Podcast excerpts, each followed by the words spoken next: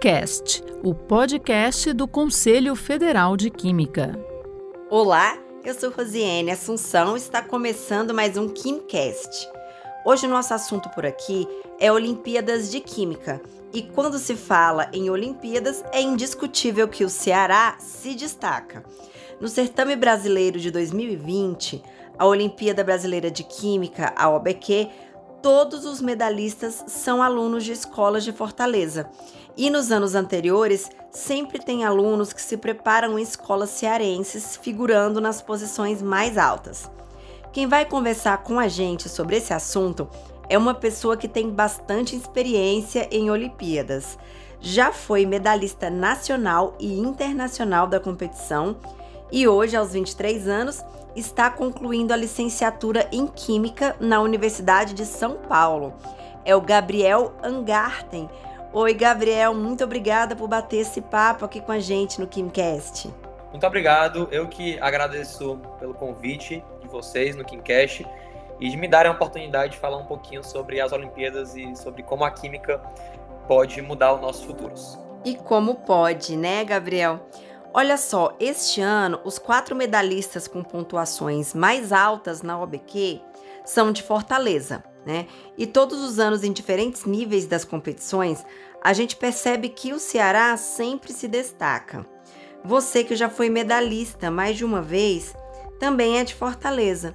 A que você acredita esse destaque? Eu acredito que é um fator muito cultural advindo dos estudantes do Ceará. É, eles sempre tiveram vontade de estudar em grandes centros de excelência, muitos deles estão no sudeste do país, vários outros estão fora do Brasil. E essa vontade de tentar se espalhar pelo mundo é, levou alguns professores cearenses há muito tempo atrás, há quase 50 anos atrás, criarem as primeiras as primeiras turmas de Olimpíada, as primeiras turmas para vestibulares de, de alto nível, de engenharia, como o ITA, como o IME. E desde essa época, o estudo de alto nível ficou enraizado na cultura do cearense. E atualmente, por ser um fator cultural, as escolas continuaram perpetuando esse estudo de alto nível, dão muitas oportunidades a alunos de, do interior do Ceará que não tem muitas condições de um estudo tão aprofundado. E muitas vezes eles vêm para escolas cearenses, conseguem bolsa, conseguem moradia e conseguem também ter uma oportunidade de estudar nesses centros de excelência. E por ser cultural, acho que continuou e faz 20 anos, pelo menos, na Olimpíada de Química, a gente tem alunos cearenses participando. Então, é, um, é uma grande medida que está dando certo. Essa nossa cultura de estudar, de ensinar os alunos para as competições internacionais de alto nível. E você conquistou várias medalhas em Olimpíadas de Química, né? De que forma isso influiu na sua vida?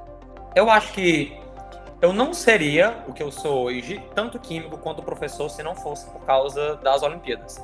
Primeiro porque eu só consegui perceber o quanto eu gostava de química quando eu levei a química para um alto nível, que é o que as Olimpíadas vêm.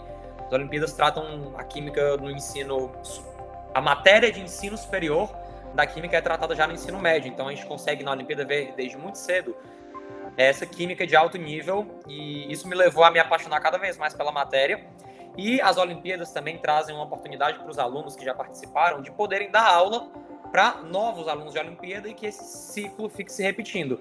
Alunos, ex-alunos de Olimpíada, é, dando aula para alunos atuais, e isso também me viu, me mostrou que eu queria ser professor. Então juntei os dois, professor e química, e é isso que eu, que eu sou agora, e com certeza eu não, eu não teria realizado esse meu sonho, talvez eu nem soubesse que isso fosse meu sonho, se não fosse pelas Olimpíadas. Então eu devo tudo, tudo que eu tenho a elas. E essa foi a minha conversa com o Gabriel Angarten, medalhista olímpico de Química, que falou com a gente sobre a força do Ceará nesses certames e sobre como eles ajudaram a moldar o profissional da Química e da educação que hoje ele é.